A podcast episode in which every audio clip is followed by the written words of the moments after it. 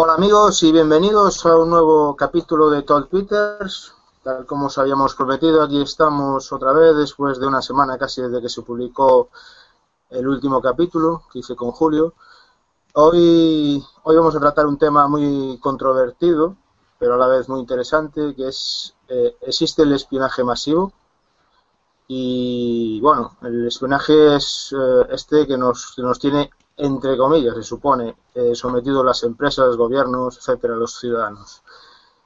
Y para debatir sobre esto, hoy he invitado a, a José Manuel, arroba jmgoig en, en Twitter, lo tenéis ahí escrito. J-M-G-O-I-G. Hola, José. Es un blogger bastante activo, sobre todo en la lucha por las libertades individuales, ¿verdad, José? Sí, Eh, sí. Tiene su canal de YouTube, eh, donde suele colgar eh, vídeos muy interesantes que aconsejo ver. Eh, el canal, para la gente que está escuchando el podcast y no lo puede ver, es www.youtube.com barra hacia la derecha, user, otra barra, José Manuel, pero con H. José Manuel. Ahí podéis ver vídeos muy, muy, muy interesantes. Os lo recomiendo. Eh, también está mi querido amigo eh, Julio, Julio Mist, en, arroba Mist en, en Twitter, que ya estuvo conmigo en el último podcast, en el, último, en el último capítulo. Tiene su podcast Reality Cracking, en el que aborda muchos de estos temas que, que vamos a dar hoy. Y, y nada, Julio, buenas, ¿qué tal? Hola, buenas. Eh, pues nada, vamos a ver si hablamos de un tema interesante, aunque, bueno, muchos prefieren no pensar en ello, ¿no? Vamos a tratar que piense un poquito. Y después aquí está mi, exacto, y está mi compañero también Andrés, a- arroba Andy Chinato en Twitter, compañero mío en, podcast de Tecnobreak. Y bueno, daremos él y yo una visión así un poquito de a pie de ciudadano, porque aquí los dos expertos son ellos, así que bueno, vamos a, a ver cómo, cómo tratamos el tema este. Y nada, pues sin más, ya presentados todos, de momento vamos a empezar el, el debate, si os parece. ¿Quién quiere, qué quiere comentar así por encima así sobre el tema? Tú mismo, José, a ver qué... No, Así empieza tu José. Bueno, pues eso, que como siempre, muchas gracias por tu invitación. Y, y bueno, placer, como un dicen placer. los, los expertos, nueve de cada diez expertos dicen no hagas caso a los expertos, ¿no? Así que, O sea, que nos Vamos. caso a mí, a mí Andrés, ¿no? vamos a ver, estamos aquí con todo este tema del señor Snowden, que ha hecho las filtraciones y que empezó la NSA que espiaba a los estadounidenses, luego saltaron por Europa, que se espían a los italianos, que se espían a la Merkel, y ahora, bueno, claro, nos ha salpicado a nosotros, ¿no? Menos mal, ¿no? Porque si no íbamos a quedar discriminados, ¿no? De- del espionaje. Y entonces, por supuesto, estos nuestros dirigentes, ¿no? Uy, europeos, todos muy enfadados, uy, pero ¿cómo se atreven a espiarnos, ¿no? Y, y luego, y creo que era El Mundo que decía que, el espionaje en España se estaba encargando el CNI. Bueno, no sé si sea cierto o no, pero el, el- caso es que ahora y el señor, nuestro señor presidente de, de las Españas, el señor Rajoy, el plasmao, ¿no? Por, es- por el plasma, digo, yo lo llamo el plasmao, pues ahora dice que, que- que van a investigar a ver si hay indicios. Indicios, indicios, señores, Y señores. yo entre todo, yo sé que el espionaje es una cosa muy seria, romper la privacidad, pero lo siento, es que me parto, me parto con todo el, el- el esperpento que, que, han montado, sobre todo de, de que los dirigentes europeos, todos sorprendiéndose, uy, nos espían, ¿cómo puede ser? Eso es como co- lo, lo típico de que, que ocurra, pero que parezca un accidente, ¿no? Y entonces si me descubren diré que no he sido y me sorprenderé. Por favor, ¿a ¿con quién están tratando? ¿Con tontos? Somos, lle- llegamos todos a ser tan tontos para creernos todo esto. Es que, es que, no sé qué pensarás, Julio. Pues sí, en efecto, eh, yo siempre he tenido la opinión de que aquí en España, bueno, cuando yo estudiaba se decía, si quieres leer algo interesante, si no está en inglés, es que no va a ser interesante. Así que eso da una idea de la preparación, digamos, que tenemos aquí y también al mezclemos al gobierno, que todos vemos exactamente lo que están haciendo. Eh, básicamente, en temas de espionaje, si están intentando desmantelar el CSIC, quiero recordar, ¿no? Eh, son unos inútiles. Eso por, vamos, mi opinión, no sé, la, no sé la tuya, pero mi opinión es que son unos inútiles. En todos estos temas de espionaje, es que además se sabe, es que hay tratados con ellos que para facilitarles todo lo que nos pidan. Y todo lo que nos pidan, además que ellos, en Estados Unidos, eh, digamos que la, la, central, digamos, de Internet, si hay alguna central, no es que haya central, sino que por donde pasan todas las comunicaciones, básicamente es allí. El centro de Internet sí, de Estados están Unidos. allí, sí. Entonces hay una cosa que se llama los backbones, que son, digamos, los intercambiadores centrales por donde prácticamente pasa toda la información mundial. Entonces simplemente te dejas que poner un enchufe allí y, y sacar todo lo de todo el mundo. Entonces, Exacto. bueno, el, el que se sorprendan es un poco ridículo, ¿no? Sí, es que, Un es que poco a no, veces, muy ridículo. a, Sí, sí, a- a veces, a veces parece que, que los manuales de los servicios de, entre comillas, inteligencia, ¿no? Porque esto es como un oxímoron, eh, eh, estén, estén realizados por Mortadelo y Filemón, la verdad. ¿Para qué negarlo? Es. es un clásico de aquí de España. Yo creo que dice, haga, tome todas las. eh, eh, aquí tiene toda la colección de los últimos 50 años de Mortadelo y Filemón, léasela y ala. Conéctese a Twitter y empiece a copiar todo lo que vea públicamente de la gente. Ya está. Espía. Tome. Es, Un es título. increíble. Pero si, si hasta 12, si hasta nada no teníamos ni siquiera una base de datos centralizada de, digamos, eh, de la gente, eh, los antecedentes y demás. Tenía la Guardia Civil una, base de datos, la Policía Nacional tenía otra, la Policía local, local no tenía ninguna y básicamente se funcionaba con, con teléfono y correos. Así es. Entonces no podemos imaginar lo demás. Sí. Es, es- Aquí hay una información mm, eh, del tema de, de la NSA que decía que informa el Wall Street Journal informó en Twitter que eh, oficiales de la Agencia de Seguridad Nacional eh, advertían de que el rastreo de los 60 millones de llamadas españolas habrían contra- eh, contado con el beneplácito de las autoridades nacionales. Y sin embargo, ¿qué nos están diciendo las autoridades? que buscan indicios. Que Que sigan buscando a ver si los encuentran. Esto está clarísimo, vamos a ver. No, Aquí en España eso- tenemos una red telefónica propia.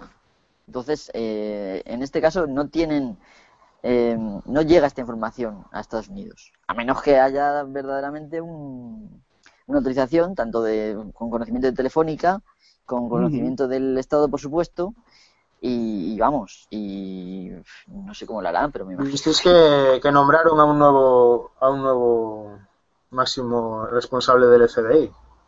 No sé si tendrá que ver con con movimiento, porque dice que el- este del FBI eh, supuestamente entre comillas decía que, que beneficiaba o quería beneficiar en época de Bush que no se hiciera el- el- que no se buscara información de los ciudadanos por otros mecanismos que no fueran el, el de, la, el de la propia ley que no se lo cree ni él. Y este movimiento de Obama se supone que es un poco, eh, ¿cómo se dice? Sería un poco eh, para darse un poquito de, de honor entre las masas, ¿no? Estoy cogiendo a este hombre, sustituyendo al otro, para que la gente crea que yo quiero eh, que las leyes se cumplan.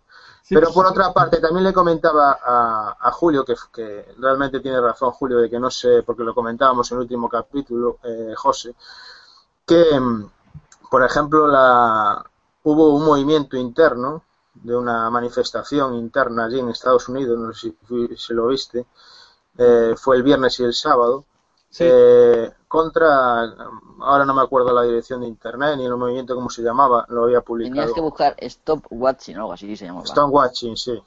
Stop Y- watching sería, ¿no? Yo creo, Bueno. yo creo que ese es el punto. Aunque no funcione, aunque no funcione, el punto que le hace daño a Obama y a los políticos y a Estados Unidos es no que nosotros protestemos, no que los demás prote- países protesten, que le importa un pepino, sino que de dentro salga un movimiento que lo fastidie a él y que no lo voten a él. Ese es el movimiento que le fastidian a ellos. O sea, desde Pero- dentro. pero es que eso es muy no sé si- complicado.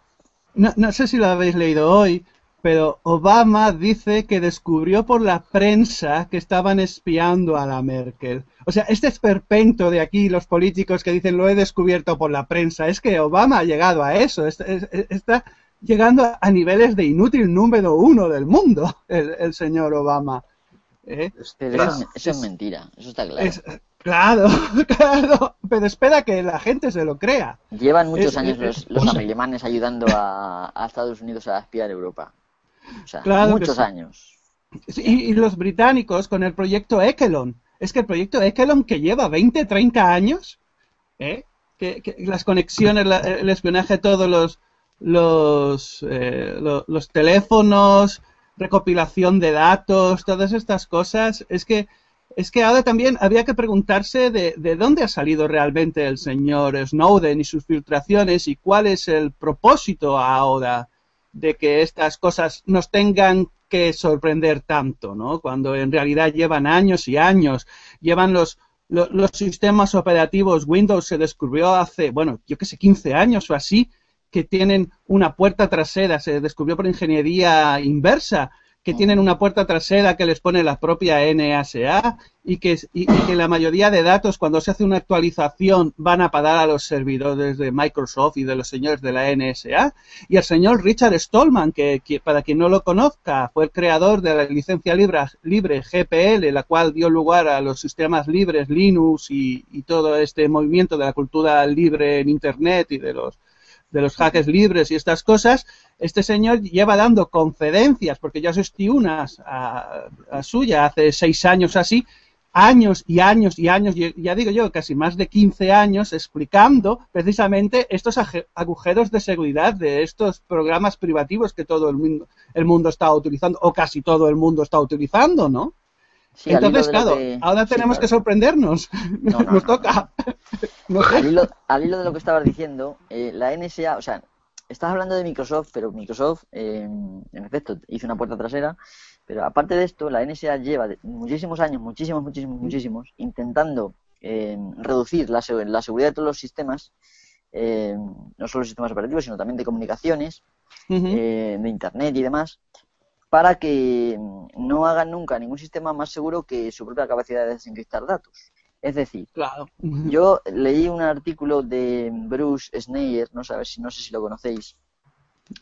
Este hombre decía que en 1997, en la prensa de noticias, eh, pues que la NSA llevaba mucho tiempo mandando gente a las empresas que hablaba directamente no con los, no con los directores y tal, presidentes y tal de la empresa, sino con los ingenieros, ayudándoles a crear eh, o bien que la seguridad fuera más débil o bien que hubiera puertas traseras. Y también explicaciones para, en caso de que fueran descubiertos, eh, pues tener una excusa para ello, ¿no? Entonces, en, en, uno de los enlaces de ese artículo venía precisamente un, en, no sé si era en el, en el New York Times, eh, una, una entrevista a una señora de Microsoft en la cual eh, confirmaba que habían recibido presiones de la NSA para para tales prácticas. Eh, esto lleva a tales proporciones que, por ejemplo, el protocolo SSL, eh, cuando salió para proteger las transacciones comerciales y demás, para que no se supieran los datos, sabes que el protocolo SSL es una forma de, cuando tú compras en Internet, que todos los datos mm, de las peticiones de Internet vayan encriptadas, ¿no? pues eh, convencieron a la industria de hacer un sistema SSL, eh, no sé si de 128 bits o una cosa así, que es un, eh, no sé si ahora es de 256, pero vamos, entra dentro de las capacidades de desencriptación de la NSA de forma de que siempre tuvieran acceso a todo. Y esto lleva haciéndolo muchos años. Que se sepa del año 97 no quiere decir que se lleva haciendo desde ese año, sino que se lleva haciendo probablemente desde los años 50. Y, y no solo eso, sino que la NSA tiene una, una especie de rama que se encarga de las exportaciones de Estados Unidos y cualquier empresa que quiera exportar un router, eh, un switch, cualquier eh, herramienta, digamos, de uso de Internet, de comunicaciones, que quieran exportar, tienen que mm, obtener un certificado de esta rama. Y este certificado pasa porque ya le hayan metido alguna vulnerabilidad a puerta trasera directamente. Buah. Andrés, ¿tú, qué opinas, Andrés? Eh, yo me asusto, de verdad. Yo lo desde el punto de vista gente ignorante, que no vemos estas cosas, y la verdad es que me asusto. Pero claro, eh, estamos tan a gusto y tan tranquilos, que, bueno, sale esta gente y dicen que, que nosotros no tenemos nada que ver, de creérnoslo. Es Nos damos cuenta de que es solamente una pose. Es decir, no, no, si yo no he hecho nada. Bueno, eh, que, se está viendo en, es, es en España, en España somos tan, y le voy a decir la palabra. Uy, se ha caído José. En España somos tan listos, entre comillas, que hay gente que está esperando salir de la crisis para volver a como era antes para pedir el coche por crédito, para pedirlo por crédito, para pedir no sé qué por crédito, para volver igual que antes. La gente no escarmienta y la gente no se quiere dar cuenta de, de lo que tiene hasta que hasta que hasta que le explota las narices. Y, y, realmente la gente que escarmienta es la que se lleva la que lleva el golpe. Y con esto sucede igual. Nosotros, eh, esto no nos toca, esto no lo veo, esto no sé qué, esto no sé cuánto. Pero si le demostrara y fuera con esa persona a los sitios donde le están escuchando, donde le están mirando todo, donde le están mirando las cuentas, a él, a él, ¿eh? donde le van diciendo paso por paso todo lo que le están haciendo, esa persona estaría con nosotros hablando y hablando y hablando y, cabreándose en todos los sitios. Seguro. Sí, totalmente. Pero es así. ¿No crees, Julio? Sí, yo desde luego, mirar, es una tontería, pero hay, ahora mismo hay en la web de la televisión española dos documentales de la noche temática. Buscáis rtv.es barra noche temática y hay dos documentales. Uno se llama, eh, a ver si me acuerdo, eh, Términos y condiciones de uso y el otro se llama Traficantes de armas digitales. Esos dos mm, documentales, si los ve cualquiera, los pusieron a casi a las 12 de la noche, no sé si empezaron a las 11 de la noche y terminaron casi a la 1. Em, si tú los ves, te vas a dar cuenta de que, de que lo que estamos diciendo es verdad, no, no hay trampa ni cartón. Se refiere más bien al tema de las redes sociales y la forma en que ha facilitado mucho, em, el, digamos, el que nos espíen. De tal forma que la CIA, por ejemplo, ha dejado de tener sus propios programas de, espionaje em, este, y usa directamente esas fuentes, ¿no? Y llegando al punto de que, por ejemplo, hay una compañía que afirma tener de cada persona, de, digamos, del mundo, bueno, se refería a Estados Unidos, pero probablemente pueda existir una compañía con datos de aquí, de personas de nosotros, por ejemplo, que tengan un, perfil de datos de que de si tiene mascota, de si no tiene mascota, de si tiene tal, de si está soltero o casado, de más de 1500 páginas. De más de 1500 páginas, pues ya ves. Así que no es ninguna tontería lo que estamos viendo. Aquí sale una, sale una noticia en Radio Televisión Española que dice, Estados Unidos dice, ahora devuelve la, pelota, dice que España, Francia e Italia ayudaron a la NSA a espiar. Está claro, vamos. Así que... Pero si España siempre hemos sido el campo de juego de Estados Unidos. Le estaba comentando, José, estaba comentando que aquí los españoles somos muy tan listos, entre comillas, que hay gente, por ejemplo, que en la crisis está esperando ahora, por ejemplo, que salga, salir de la crisis para volver a tener eh, hipotecas, hipotecas en coche, hipotecas en no sé qué, volver otra vez igual que antes. Ah, yo espero un poco que ahora volvemos otra vez y volvemos a cometer el mismo error.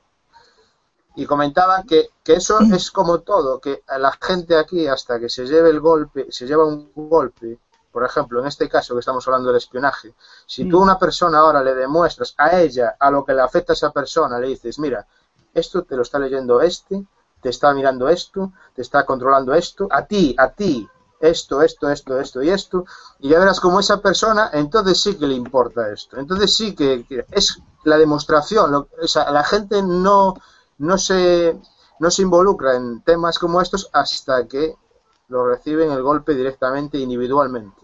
Es lo que creo yo. Sí.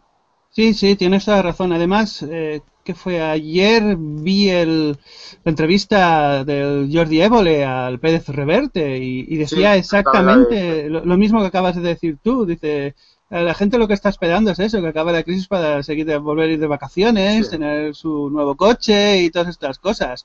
El problema está que, que, esta crisis dirán que habrá acabado cuando ya no quede clase media y había quien va a comprar el coche, ¿no? Pero bueno, supongo que, eso lo podemos dejar para, otro día. ya, disculpas porque no sé qué ha pasado, que la verdad se, me ha caído la conexión y se, se, me ha cortado y he comprobar y estaba todo bien. Ya te dije que empieza a ver, tú decías que no, Julio dice que no, pero yo... Sí, sí, sí. que somos insignificantes. ¿no? Muy, muy, muy extraño. que somos muy insignificantes, pero bueno. Sí, sí.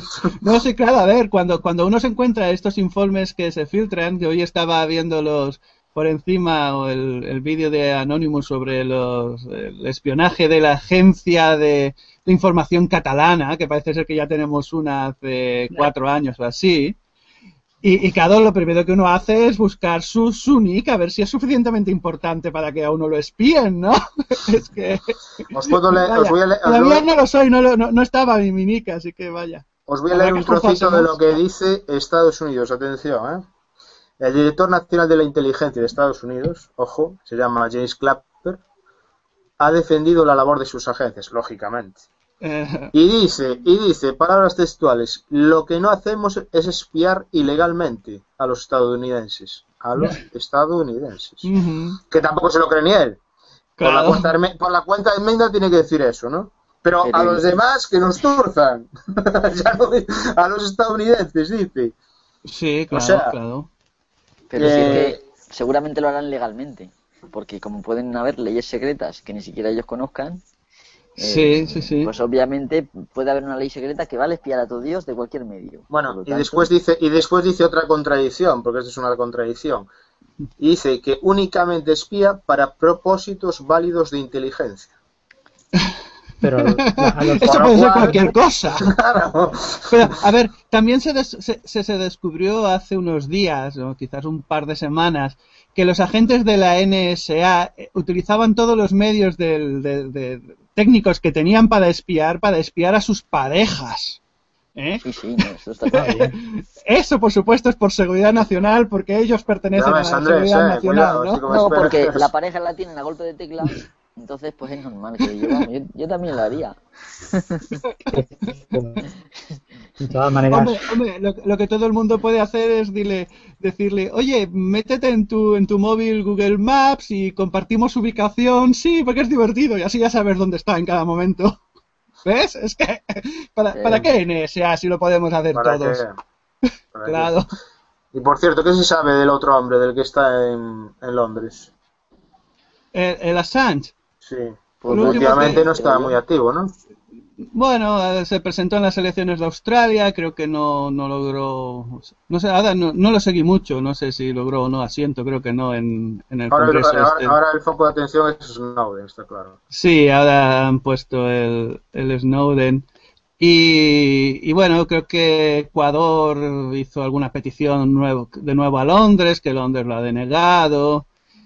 Y bueno, este, este señor, el, el de el Assange de Wikileaks, es una cosa muy curiosa porque esto quizás mucha gente no lo sabe, pero hay un juego, juego de rol que se llama Illuminati y una de las cartas es del año 95, se llama de Steve Jackson, y una de las cartas aparece la foto, bueno, el dibujo de un personaje que es exactamente igual a Assange, ¿sabes? es de estas cosas que luego entonces los entre comillas, conspiracionistas dicen, veis, veis, esto está... Porque lo que quiero decir es que es eso. ¿Por qué ahora aparece algo que siempre ha estado? ¿Por qué aparece a la luz? ¿Qué intereses hay detrás? El Assange, Wikileaks, el Snowden.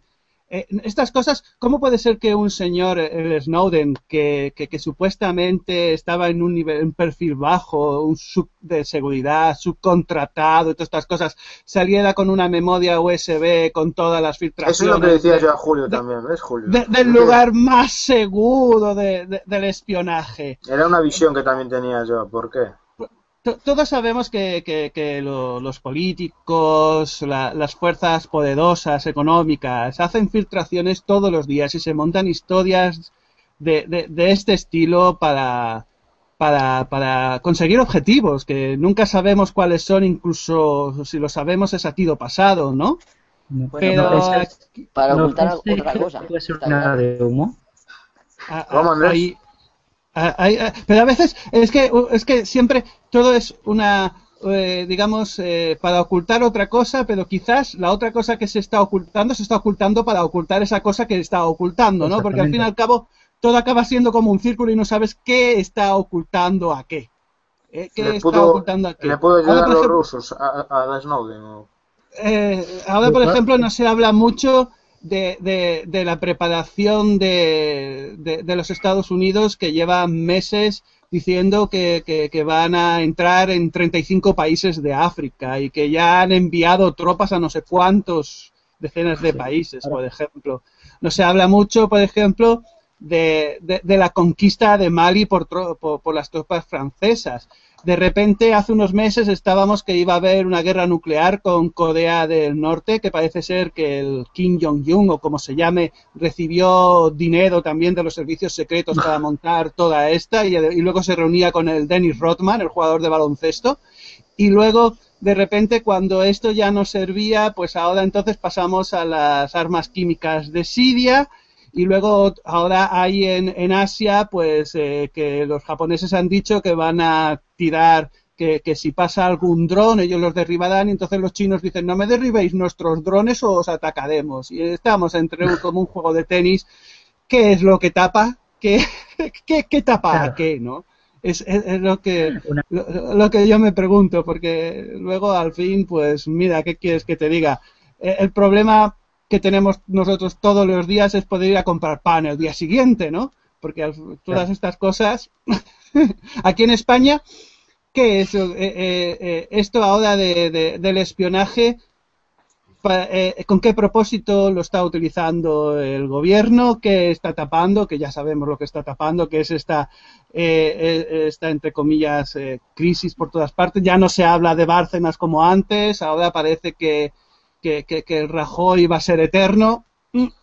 Eh, todo esto es de un día para otro. ¿tú te crees no, que... no lo quiera Dios, no, lo quiera Dios. No, ¿Qué, ¿Tú, piensas? bueno, sí, perdona. Escuché esta mañana una noticia, no sé qué, qué opinión os merecerá a vosotros.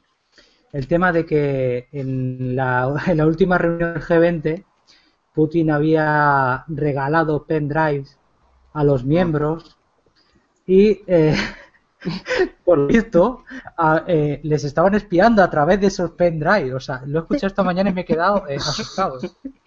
Hombre, cuenta con Putin, tiene una ventaja respecto a las demás marionetas. De la KGB fue, ¿no? Eh, Exacto, él fue del KGB.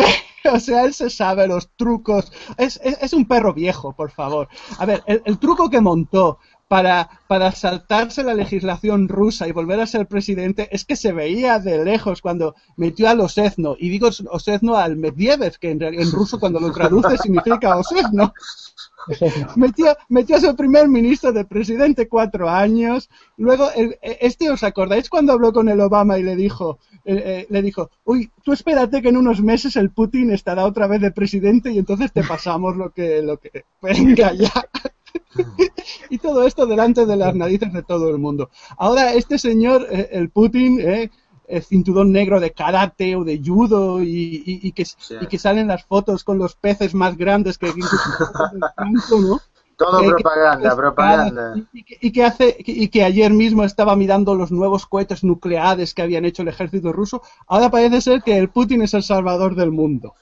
Espera, espera, que, no, espera que Rajoy no aparezca con un pez de esos, ya verás. No, yo creo que Rajoy no va a aparecer porque como tenemos el antecedente de Franco, ya cantaría mucho el tema. Sí, bueno. Esa es una razón por la que Rajoy nunca va a salir con peces. Nunca. Ya, ya lo verás a ver. Ya, ya se con narcotraficantes por allí en Galicia, ¿no? Ya, ya tuvo suficiente. Con los barquitos y los yates. Bueno. Ese el Feijó, ¿no? no, y el, el, el, Rajoy parece ser que también estuvo. Pero bueno, ¿qué, qué, qué es eso? Es que estamos en, en el mundo que, que las personas normales, eh, pues eso, que, que, vamos a la nuestra, intentamos sobrevivir, somos como somos, y luego estas cosas, pues, pues bueno, claro que nos afectan, por supuesto. Claro que, que si la gente viera su apellido y su nombre en estos informes, pues diría, oye, pero, pero ¿qué es eso? ¿Qué, qué, qué, cómo se atreven, no?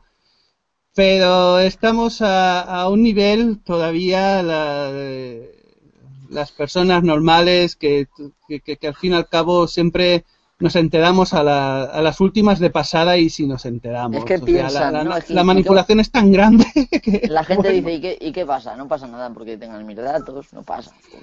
No tengo nada. Y encima he oído a alguna gente que me ha dicho, es que si no pones tu nombre en internet, es que tienes algo que ocultar o de lo que avergonzarte. sí, sí, sí. sí. Esto, esto, es así, y esto lo dice gente joven, o sea, no gente...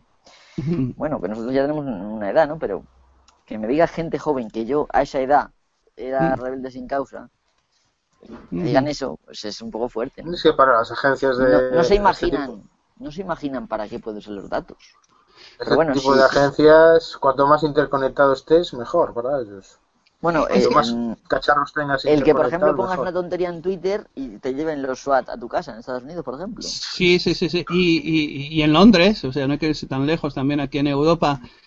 Y, y, en otras partes han metido a la gente en la cárcel, en Bahrein, en Arabia Saudí, Ahí en te cortan Irán, la cabeza en- directamente. Te O que la vayas, cabeza. por ejemplo, a un aeropuerto Sí, bueno. y, y, y como tienen datos de ti, pues digan, pues, oye, ¿y tú? Es que ¿Qué es- relación tienes tú con esto? Estamos, a ver, estamos en una sociedad, no, no es que tengan datos de nosotros, estamos en una sociedad que solo nacer nos ponen un numerito que es el registro de nacimiento, el certificado Claro. de nacimiento, nos ponen un numerito.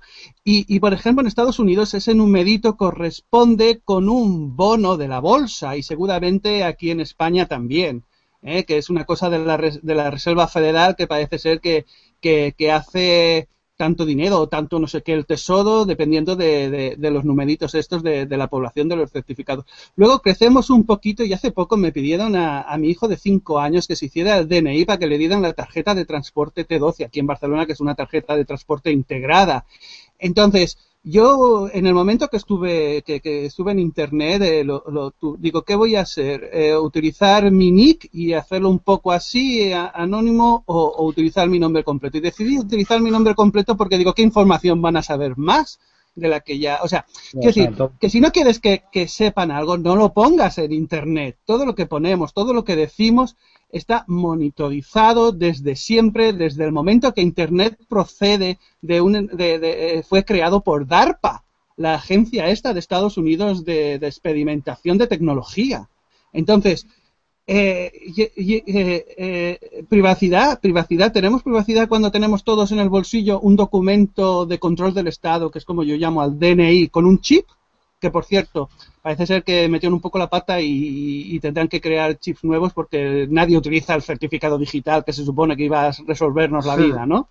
Sí, sí. Entonces, a ver, si, si, si, lo llevamos en el bolsillo, si vamos andando por la calle, sobre todo en las ciudades, y entre las cámaras del ayuntamiento, las cámaras de los bares, las cámaras de, de, los, bancos. de, de, de los bancos también, sobre todo la, las cámaras de trenes, la, la, las cámaras. Es que incluso yo creo que en el metro de Barcelona tienen incluso micrófono, ¿sabes? Es que yo he llegado a ver aparatitos y digo, bueno, esto debe ser un micrófono o algo para escuchar los susurros de la gente que se dice unos a otros. Es que no, luego los satélites, los satélites, bueno, todo el mundo ha visto el, el Google Maps, pero es que los satélites llegan a, a poder hacernos un, una foto del moco que cogemos de la nariz, por favor, y, y, y luego incluso analizarlo, lo más seguro. Y luego es que, el móvil. El, el, bueno, el móvil, claro. En el bolsillo. Lo que he hablado antes de, de, de, de, el móvil, por supuesto, que incluso aunque lo tengamos desconectado, parece ser que tiene como una, una puerta trasera que, que, también nos pueden seguir por satélite y hacer estas cosas. Si estamos viviendo en este tipo de sociedad, ¿qué, qué, qué ¿cómo nos podemos defender? También hay gente que está diciendo que dentro de poco nos meterán, nos meterán chips y Google está creando una nanotecnología que, que, que, que, es, es, microscópica. O sea, ahora mismo podemos saber que la mosca que está a nuestro lado en, en verano no es en realidad un sistema de espías. Es que la tecnología llega a un momento que tenemos que preguntarnos quién la está utilizando. Habrá eh, que llevarse un, matamoscas en la mochila. Sí, no, no parece, ahora es broma, pero es que estamos, estamos llegando. O, el, o el experimento este de los trenes alemanes, que, que, que, lo vi, que pones la cabeza contra un cristal y hacen una vibración y la persona que tiene la cabeza contra el cristal ve un anuncio en su mente. Eh, esto parece ciencia ficción, no es ciencia ficción, es que lo he, lo he leído, lo he visto. Eh, y, otras cosas así. Entonces, eh, ¿hasta qué punto estamos llegando? ¿Dónde, dónde está realmente la, privacidad? ¿Hay privacidad? ¿Qué es la privacidad en, en, este momento con esta tecnología? Que yo creo que tenemos que preocuparnos no solo de la existencia de esta tecnología, sino quién utiliza esta tecnología, porque llegamos a un punto que, claro, eh, la tecnología puede resolvernos la vida y hacernos vivir mejor, pero por otra parte, si la utilizan estos gobiernos que, que, tenemos y estas grandes corporaciones que gobiernan a los gobiernos, entonces, ¿qué somos? ¿Qué acabamos siendo nosotros realmente? Eh, llegamos a, un aspecto incluso filosófico, ¿no? No, eh, no, es que, que, somos como personas, no, ahora mismo, ¿qué, somos realmente? Más allá. Pues para algunos productos, ¿no? Para algunos parece que, que somos productos somos objetos, o sea, eh, vas, aquí, es, aquí está muy claro, porque es que no lo ocultan. Vas al metro de Barcelona y, y seguramente en otros metros y te llaman usuario. Señores usuarios, ¿ves? Esto es lo que llegamos. Y se supone que es transporte público. No somos ciudadanos, no somos personas, no. Somos usuarios, estos objetos que llevamos del punto A al punto B y que nos tienen que dar las gracias por existir. Bueno, se tiene, se tiene que marchar Andrés, que tiene que ir a cuidar a los chicos. Andrés, gracias por, por estar en el, en el, podcast. Un saludo, Andrés. a, vosotros, a vosotros por abrirnos un poquito. Que eso está bien. Venga, un saludo. Venga, hasta luego. Hasta luego, chicos. estábamos haciendo una pregunta el otro día en el podcast que grabamos Julio, Julio y yo, en este mismo canal. Mm, a ver qué te parece a ti. El tema de. Estábamos debatiendo, y yo, el tema de. En Google, mm. las filtraciones que se hacían de las páginas por intereses, eh, por ejemplo, de Estados Unidos.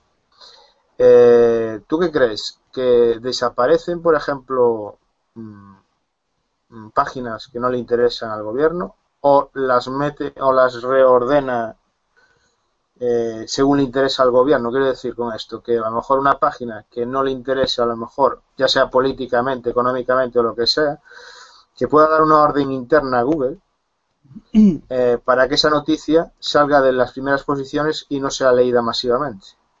Con lo pues cual estaríamos, estaríamos en, en, movimientos muy importantes para, para, Estados Unidos, claro, porque siempre estaría la, la información filtrada por ellos Sí, sí, es, es, muy, es muy posible. Es, por mucho de que Google empezara diciendo don't be evil, ¿no? no seas malvado, no. Google es una megacorporación que para seguir eh, ganando los tropecientos millones que, que, gana al año, pues tiene que obedecer a las leyes de los gobiernos, sean cuales sean.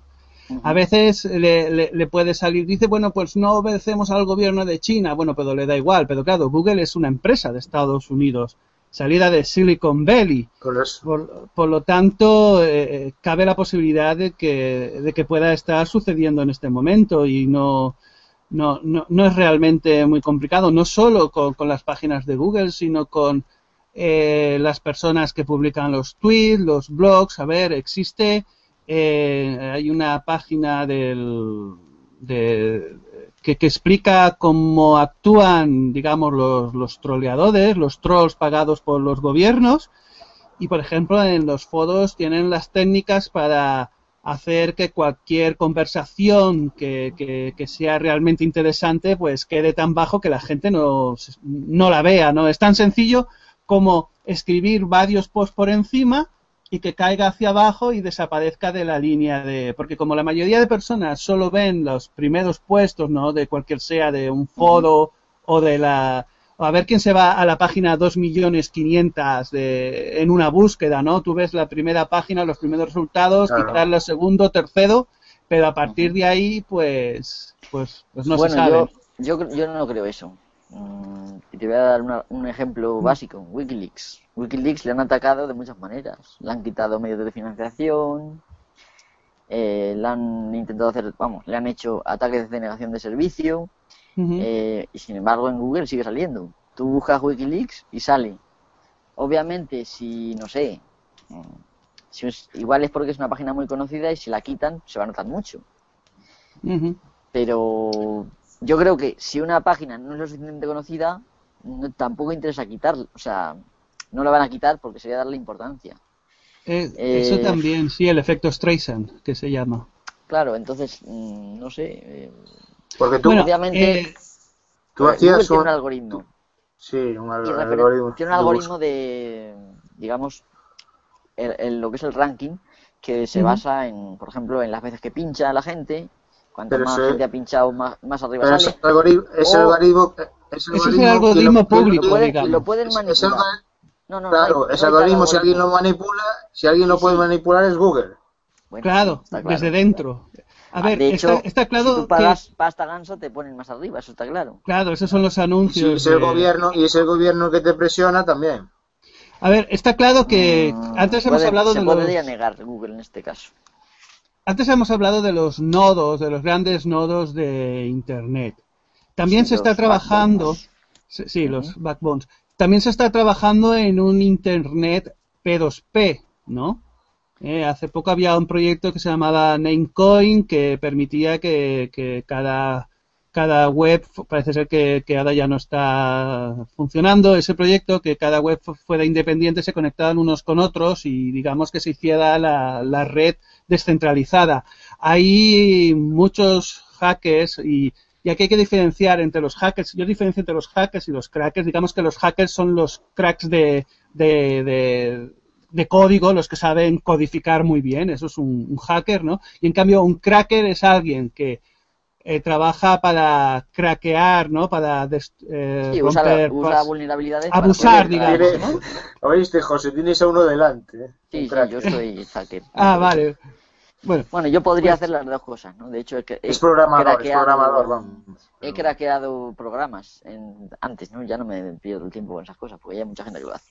Pero de todas maneras, mm, no sé cómo decirte. Incluso lo de buscar en, en la página 2 millones, yo que pertenezco, he pertenecido, porque ya no existe, una subcultura de, digamos, expertos en búsqueda, hay una técnica que, que se llama yo-yo, que consiste en ir avanzando, eh, porque en Internet siempre hay lo que se llama señal y ruido. La señal son las páginas, cuando se van viendo páginas que valen la pena, y el ruido es la guarrería, publicidad, el tema comercial.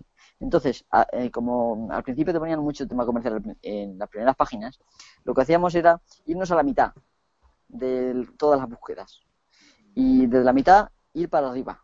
Eso se llama yo-yo. Entonces, al final puedes acabar en una página que realmente, aparte de que tú puedes usar muchos términos de búsqueda, nosotros usábamos unas consultas, digamos, especializadas con usando digamos varias palabras clave que te permite Google para poder buscar, por ejemplo, por fechas o por en fin, no me quiero alargar tampoco mucho, pero vamos que hay, claro, el problema está que tienes que saber buscar. Pero al final yo creo que si está en, en aparte que ya, Google tampoco es el 100% buscador, es que asumimos que Google es el, el, único sitio donde la gente busca. Pero existe Yahoo, aunque Yahoo también tira de Google, existe DuckDuckGo y existen otra multitud de buscadores que la gente podría irse a esos y pasar sí, de Google. Sí, el DuckDuckGo está relacionado con Yandex, el, buscador ruso también. Es un buscador eh, que, digamos que por el momento respeta la, la intimidad de la gente. Y, y existe otro Internet que, que pueden ser las redes Donkey, eh, o sea, otro Internet, que no es... Vamos a ver, Internet, Internet es una red. Vale, Internet es, la red, sí. Es una infraestructura que existe, ¿no? Otra cosa es la relación entre, digamos, usando esa tecnología, pues por ejemplo tienes Tor, tienes la red de Donkey, tienes muchas otras Que por cierto, Tor se descubrió que, que la NSA había modificado código y tuvieron que hacer unas actualizaciones hace poco para para quitar el, agujero de seguridad que había, lo que, la NSA. Yo no sé si tú has leído eso en algún lado, eh, pero lo que realmente estaban haciendo es atacar a los usuarios de Tor. Lo puedo decir yo porque además tengo la información. Em, como sabes, Tor lo que te hace es em, usar unos túneles encriptados eh, en los cuales tú apareces como si estuvieras en otro país. Sí. Incluso te recomiendan que pidas los documentos en inglés para que no sepan eh, tu idioma madre, para que, no, para que sea más difícil localizarte. Entonces, el problema es que la NSA, esta gente no sabe quién son. Los usuarios de Tor no saben quiénes son, porque mm, aparecen a lo mejor en Alemania, o en Checoslovaquia, o en Eslovaquia, como me pareció yo hace un rato. Entonces, ¿qué hacen para mm, que la gente no use esto? Pues directamente atacar a los usuarios. El problema de Tor es que las cabeceras de, digamos, HTTP, no sé, no sé si sabes lo que son las cabeceras de HTTP, son, bueno, pues son datos que envía el navegador a todo el servidor donde va, ¿no? Entonces, digamos que... Es la huella que va dejando. Quita, quita, parte de estas cabeceras para que no sepan, por ejemplo, tu, configuración, tu sistema operativo, eh, tu navegador, ese tipo de cosas, ¿no? Entonces, mm, han desarrollado una especie de huellas que son capaces de detectar los usuarios de Tor. Y una vez que los, los detectan, lo que hacen es barrer, digamos, el, el monitoreado, digamos, masivo, lo barren en busca de usuarios de Tor. Y una vez que los, los han encontrado, interceptan las peticiones. Tienen servidores que los tienen puestos eh, más cerca, digamos, de los backbones, de forma que, por ejemplo, si tú haces una petición a Google y estás usando Tor, estos servidores que se llaman Quantum son más rápidos que Google al responderte. Entonces hacen una técnica de man in the middle. No sé si la has oído alguna vez. Sí, sí, sí, sí. Entonces te llevan a un servidor falso eh, que tiene enlaces eh, que si tú pinchas, para ti va a ser igual que Google, ¿no? De hecho, está pasando en Brasil y ha habido noticias del tema este, ¿no? Eh, entonces, tú si pinchas, te inyectan un malware usando unas vulnerabilidades de Firefox, que es el navegador que usan ahora mismo Tor, ¿no? Sí, es el que utiliza modificado, sí. Sí, entonces, el tema está en que esta vulnerabilidad la han tenido que corregir para que no... Eso es lo que tú te refieres. Sí. Entonces, el tema está que una vez que te infecten, mm, el, digamos que el virus o el malware vuelve a consultar con estos servidores que se llaman Foxacid, o sea, como zorro ácido, más o menos. En... Y lo que hacen es que mm, manda información de tu sistema operativo, de tal, para que con una base de datos que tienen de todas las vulnerabilidades que contienen, y esto me refiero otra vez a lo que he dicho antes, de que han estado eh, metiendo backdoors y haciendo menos, menos seguro todo, pues todas esas vulnerabilidades que conocen las usan, pues si tú por ejemplo tienes Linux y sabemos que hay esta vulnerabilidad, para ti convertirte en una especie de mm, confidente de la NSA. Esto lo están haciendo y esto, pues claro, hace que la gente tenga miedo de usar Tor. Es lo único que están haciendo. Aparte de, bueno, de zombificar algunos ordenadores. Bueno, muchos probablemente, ¿no? Sí, esto, esto del, del, miedo es una técnica psicológica que siempre funciona. Claro, claro. Es eh, en todas partes. Entonces, el problema está Internet es un peligro. Uh. si los usuarios de Tor tienen miedo, no usan Tor. Y al no usar Tor, hay menos nodos de Tor, porque como es una red P2P básicamente, sí. pues al a menos usuarios, menos nodos para, digamos, anonificarse. Y eso al final podría acabar con el red Tor pero es un tema, digamos, de guerra sucia. Me envía, me envía aquí, me envía un, compañero de que conoces tú también, Julio José, José Navarro. Sí.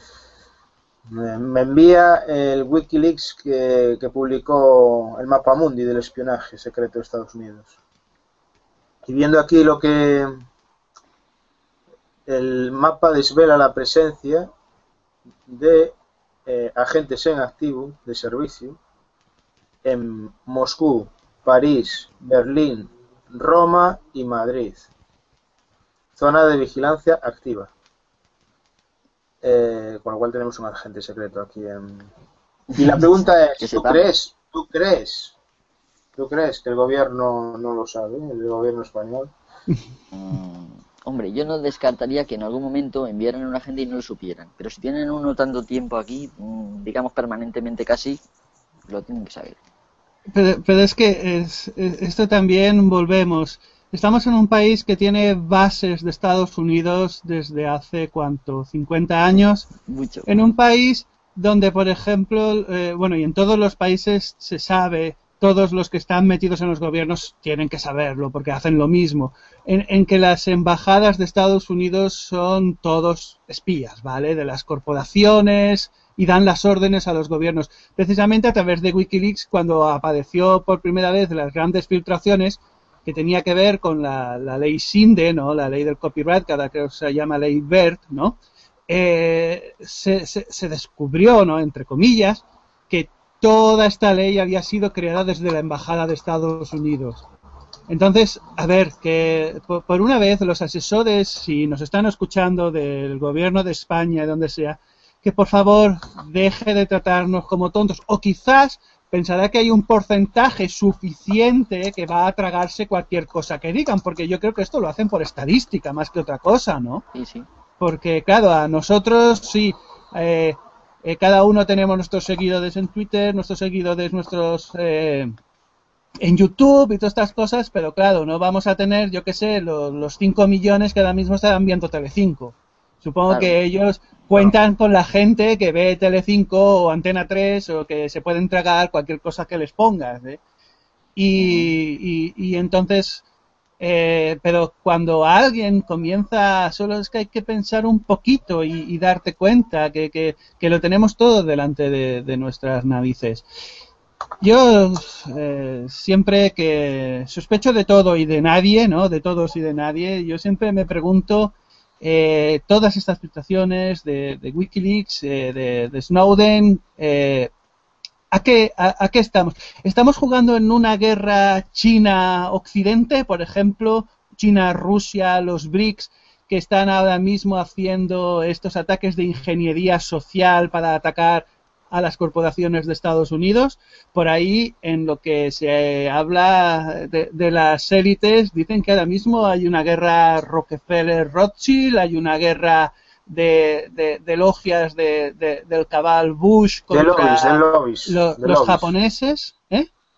De lobbies, ¿no? Eh, sí, bueno. Las logias son una cosa y los lobbies son otra. No, no, no. los, lobbies, los lobbies están por. Los lobbies son. Bueno, los lobbies son, digamos, la, la, la, conexión que hay entre los políticos, los, políticos títere y, los, las, corporaciones. Pero están los que dominan las corporaciones, que son realmente los que ahora mismo mandan en el mundo. Y claro, entre ellos también tienen sus rencillas, ¿no? Y ahora tenemos que que, están eh, cayendo, el petrodólar prácticamente se considera ya por desaparecido y los BRICS están creando su petrobric, su, su divisa internacional. Los rusos y los iraníes y los chinos están comprándose petróleo eh, y pagando en oro o en, yuanes. Quiero decir que entonces eh, Putin aparentemente salva a, Siria, que no hay guerra, y de repente el MI6 ataca con Greenpeace.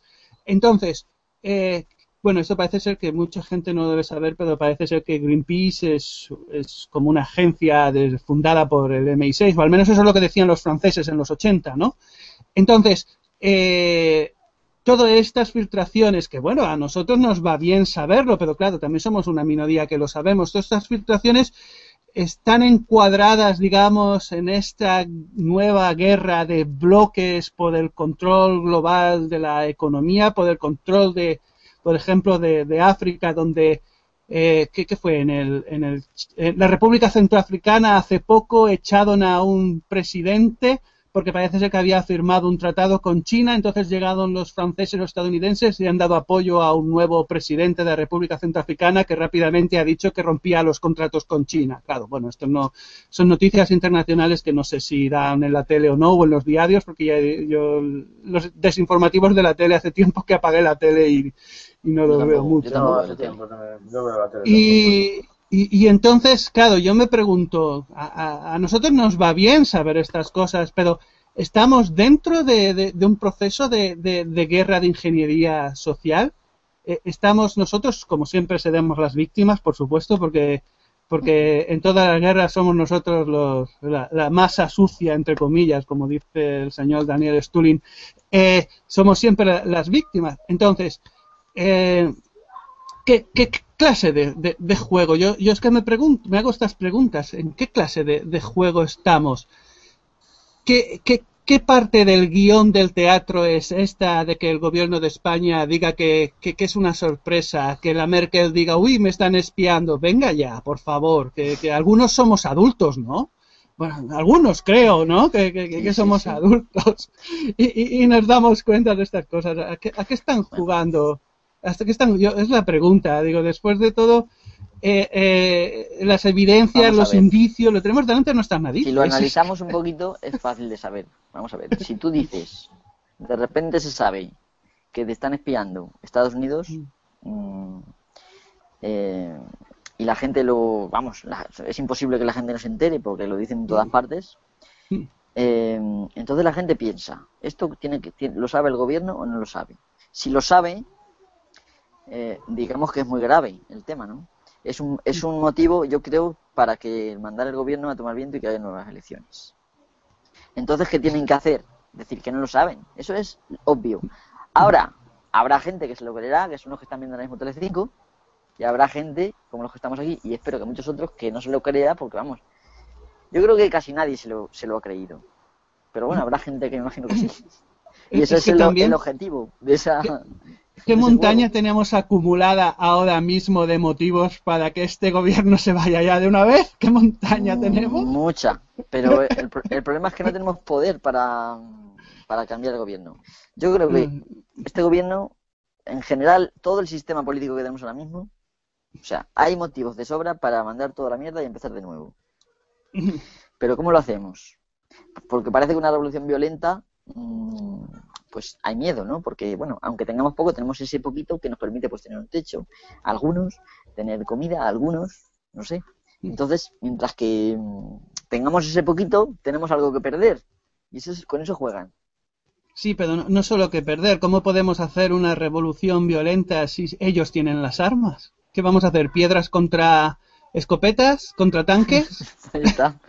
Es que, es que serían una mayor masacre que, la que tuvimos en la guerra civil. Si en la guerra civil murieron un, un millón de personas o, o algo más, eh, eh, ¿cuántos moriríamos? O sea, eh, claro, claro. El problema, a lo largo. Así el problema es ese. El, el, ejército permanente, o sea, que, el, que los gobiernos de ahora se empeñen en tener un ejército permanente, eh, estamos muy equivocados. No es para proteger el país, no, no, en absoluto. Es para proteger a la clase política que gobierna en este momento de la población. Entonces está, estamos al mismo nivel de, o sea, de tener un ejército invasor. O sea, es lo mismo, tener un ejército permanente que tener un ejército invasor. Porque al fin, eh, a ti desde luego, y a mí no nos protege. Y a Tony tampoco, vamos. O sea, eso está claro. Entonces, bueno, eh, hombre, yo creo que hay manera de, hacerlo.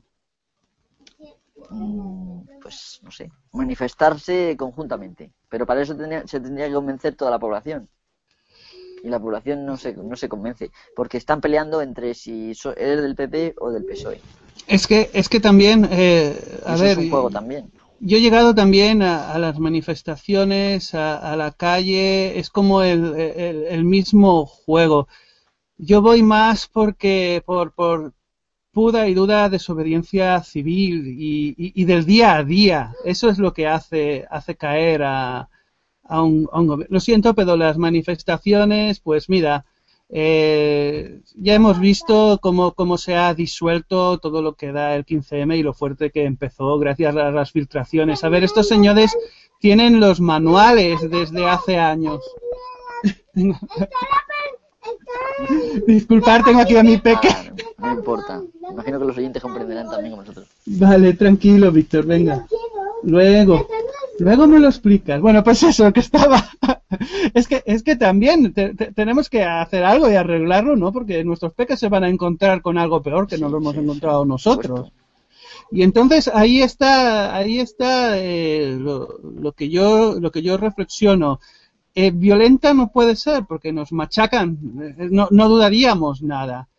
las manifestaciones ellos mismos se infiltran, dan cuatro palos y meten miedo a los demás y entonces no llegamos, no, no hemos llegado, no llegamos a, mucho. Además, está controlado por el propio sistema, puesto que los partidos de izquierda, los, los sindicatos son parte del propio sistema. Entonces, eh, yo aquí llego que quizás la, la vía es lo de la, la, desobediencia civil, que bueno, aparentemente funcionó en la India, aparentemente funcionó en Sudáfrica, ¿eh? porque fue una gran desobediencia civil que, que hubo para no boicotear a los a, los establecimientos blancos, digamos, lo que empezó toda la, la, caída del apartheid, que luego, bueno, fue un consenso y estas cosas de la Commonwealth, pero bueno, al menos hubo ese cambio. Eh, yo creo, sí, eh, ¿de qué sirve de que estemos en las calles cuando ellos en los despachos hacen y deshacen como quieren gracias a que obedecemos el dinero de la nada que ellos fabrican? Porque también esta es una cosa mental. Eh, si, si, no cambiamos nuestro chip y dejamos de, de, de, obedecer el dinero, pero en ellos lo que es la, élite, ¿no? Que, que, fabrican el dinero con el Banco Central, con la Reserva Federal y estos bancos centrales, el Bank of International Settlements en Suiza, claro, ellos tienen a sus mercenarios, que son los que entrenan para, para las armas, tienen comprados a los, a los científicos, ¿no? Que les dicen que si no haces lo que yo digo no te subvenciono o no, o no trabajas para esta corporación. Entonces, entre comillas, la, la, la gente normal pues yo pienso que lo único que, que, tenemos es, reunirnos entre nosotros, pero tenemos que ser algo de darnos cuenta que somos más, el poder que tenemos por ser más, y ponernos de acuerdo en, en una desobediencia de, de, alguna forma, ¿no? Porque supongo que, otras personas llegan a otras conclusiones, pero es que yo voy descartando, descartando y digo, ¿qué nos queda para, Sí, pero es complicado. Para ir adelante, claro. Imagínate que dices, no vamos a pagar la contribución, no vamos a pagar los impuestos, no vamos a te meten mucho miedo, porque si no pagas, resulta que te hacen la ejecutiva esa que tengas que pagar, que tienes que pagar más. Entonces, sí, sí, sí. Si, no vas a pagar. Y, no solo eso, sino que ellos, a ellos les dan igual los impuestos, ¿eh? porque al fin y al cabo, bueno, ahora es un vídeo que tengo preparado para mi canal, pero los impuestos no sirven realmente para los, porque ellos pueden fabricar, y lo están haciendo con el quantitative easing ahora mismo en, la Reserva Federal, pueden fabricar todos los trillones de euros y dólares que le dé la gana. O sea que el gobierno no caería porque no pagáramos los impuestos. Lo que sí serviría de que no pagáramos los impuestos es que nosotros como mínimo tendríamos un dinero hasta que ellos dijeran que ese dinero no vale y nos meterían una moneda nueva para decir que el que tenemos no vale. Es que eh, los trucos son muy buenos tendríamos algo para poder movernos, ¿no? Porque al fin y al cabo acabamos en el sistema económico siempre. O hacer un, sistema, hacer un sistema monetario nuevo, esa también es el, nosotros. Eh, ahí, ahí es donde tenemos, ah, esto está claro, de que si tenemos que crear una sociedad nueva, el sistema económico es que tenemos que cambiarlo y crearlo totalmente diferente. Yo apuesto por uno que esté basado en patrón persona y que sea digamos, en red y no piramidal como ahora. Pero bueno, supongo que eso daría para, para otro. Entonces, pero igualmente, es, eh, llegamos siempre a los mismos puntos, a los mismos cauces. Eh, de, de, llegamos siempre a esto, ¿cómo, cómo, paramos? Eh, no solo el espionaje masivo, sino ya que esto es parte ya de un todo muy grande. Eh, y ahí está eh, el quid de la cuestión, que, que hay muchos grupos eh, en España y en el mundo, muchas personas que ahora mismo están pensando a ver, a ver, a ver cómo, Hombre, se podría llegar a una por ejemplo, algún grupo de empresas que tenga mucho en el tema de espionaje mm, y a ver si con un boicot comercial algún algo así, pues, pero claro, el problema es que tampoco nos ponemos de acuerdo. Es que el tema del bipartidismo está muy bien estudiado. Sí, para sí. que la gente no se ponga de acuerdo, incluso aunque vea las cosas mal. Hay, hay bipartidismo en todo, en todo, en todo. Bipartidismo, Entonces, eh, cristianos, musulmanes, o sea. Yo he tenido discusiones con amigos eh, porque a lo mejor he criticado alguna cosa y rápidamente me dicen, pero es que si gobernaran los otros no sería mejor. Vamos a ver, estoy diciendo. No, y tienen razón, tienen razón. Es que... sí, sí, no, claro. Eh, entonces, ese es el plan, tienes razón, efectivamente. Pero no lo ven. O sea, porque yo estoy criticando exclusivamente un tema, no al gobierno por ese tema. Un tema. Un tema que al final hacen todos. O sea, no es que hacen todos. Sí, sí. Entonces, hay gente, incluso aquí en mi pueblo todavía, que, pues, según quien gobierne, les parece bien las cosas o mal. Por ejemplo, por sistema. hay gente radical que dicen, nosotros somos históricamente del PSOE, por ejemplo, ¿no? Pues si el PSOE gobierna y hace esto, aunque sea una mierda y, y fastidie a todo el mundo, eso está bien porque lo ha hecho estos. Son los nuestros. Y, los que hacen el contrario, exacto, exacto. Entonces, ese tipo de, eh, digamos, de política bipartidista. Es, también fastidia. Y el tema, eh, el tema de que la ley electoral no la van a cambiar nunca, porque en cuanto que esto se abra, pues pierden esa baza. ¿no? Claro, ellos no, no, van a quitar sus beneficios. Además, también contemos que, que, no solo aquí, no solo es aquí. Eh, tenemos eh, en Francia también el, Partido Socialista con el Partido, creo que radical o no sé qué, de, derechas. En Londres están, eh, aunque ahora está el Partido Liberal, pero bueno, los Tories contra los, o sea, los conservadores contra los liberales. Eh, están eh, en Estados Unidos los demócratas, los republicanos, siempre lo hacen así, es, es, el mismo esquema. Es que, es que, es que es lo que yo digo, digo, pero si, si, si realmente ¿Qué, ¿Qué, diferencia hay entre los, los, estados actualmente si parecen como si fueran sucursales de McDonald's? A ver, parece ser que todo el sistema ya se ha creado por la corporatocracia y entonces lo divide en trocitos feudales y crea, todo se consiste en bipartidismo, ejército, religión. Claro, claro. Y básicamente es eso, y es igual que que hables un idioma A o un idioma B o vayas a donde vayas, te encuentras con el mismo sistema. Eh, eh, incluso, eh, incluso en Latinoamérica no, no han cambiado el sistema piramidal en Venezuela, ni en Argentina, ni en Ecuador, en estos sitios donde, donde supuestamente hay socialismo y estas cosas. Es parte del mismo engranaje, son las dos caras. O sea, estamos así en, en, todo el mundo, a ellos les funciona, es el manual y nosotros tenemos que creernos que es diferente. es, no sé, yo suspiro ya. Y, el tema de que, para ya para rematar, el tema de que cuando tú intentas combatir, por ejemplo, con el sistema del neoliberalismo, ¿no? Pues ya te tratan de comunista. O sea, la práctica es esa. Tú no quieres el neoliberalismo, que eres comunista. Entonces, eso es, una, es una llave, o sea, muy importante. Claro, eh, luego dices, pero vamos a ver, ¿tú has visto el sistema comunista que ha existido? Es que realmente ese sistema no era comunista. Sí, sí, mi mujer creció en la Unión Soviética. Es más materialista que yo, por favor. Es sí, es que son materialistas.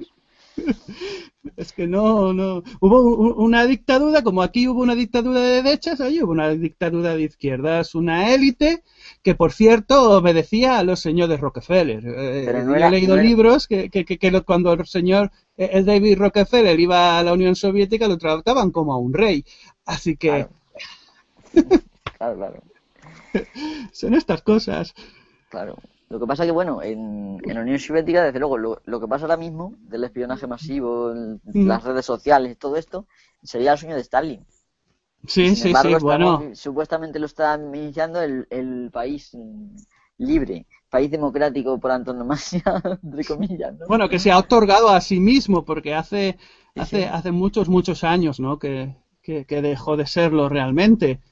Eh, yo creo que leí en un libro que, que las primeras veces que los, los eh, candidatos demócratas y republicanos fueron comprados por las corporaciones o otorgados eh, su puesto por los banqueros, creo que fue a finales del siglo XIX los, los, o principios del siglo XX. Quiero decir que, que, ahí dominaba, dominaba Wall Street como en todas partes. Desde luego, vamos años y años.